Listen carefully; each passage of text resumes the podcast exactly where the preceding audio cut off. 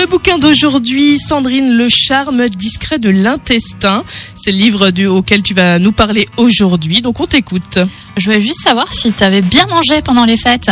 Ah bah pendant les fêtes, c'est vrai qu'il y a toujours quelques petits excès, on va dire, hein, mais bon, voilà, je me suis maintenue à peu près. c'est pour ça que j'ai décidé de parler de ce livre. Donc, il est sorti il y a déjà quelques années, en 2014, et il a été très vite en tête des ventes dans plus de 26 pays. Et, euh, et, ce livre, en fait, ce sont toutes les dernières découvertes concernant cet organe qui joue souvent un rôle dans les allergies, la dépression aussi, et même dans la maladie de Parkinson. Alors, avec de l'humour et de la dérision, et parfois quelques mots barbares, Julia Anders, qui est passionnée de gastro-entérologie, nous informe sur cet organe, qui est considéré comme le second cerveau de notre corps. Elle l'a écrit suite à une grave maladie de la peau qu'elle a soignée notamment en changeant son alimentation.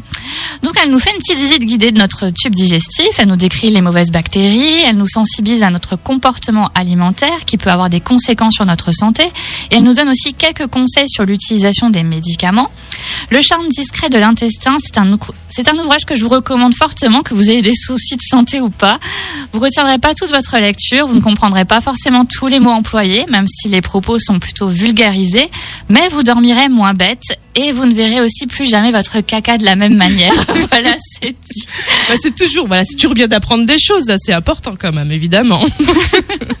Alors je rappelle Sandrine qu'on peut retrouver tout ça en podcast sur notre site radiomélodie.com et on peut retrouver bien sûr tous tes, tes coups de cœur sur ton blog comme dans un livre. C'est ça, et le livre est aussi disponible à la médiathèque. Et on te retrouve nous jeudi prochain. Jeudi prochain. Salut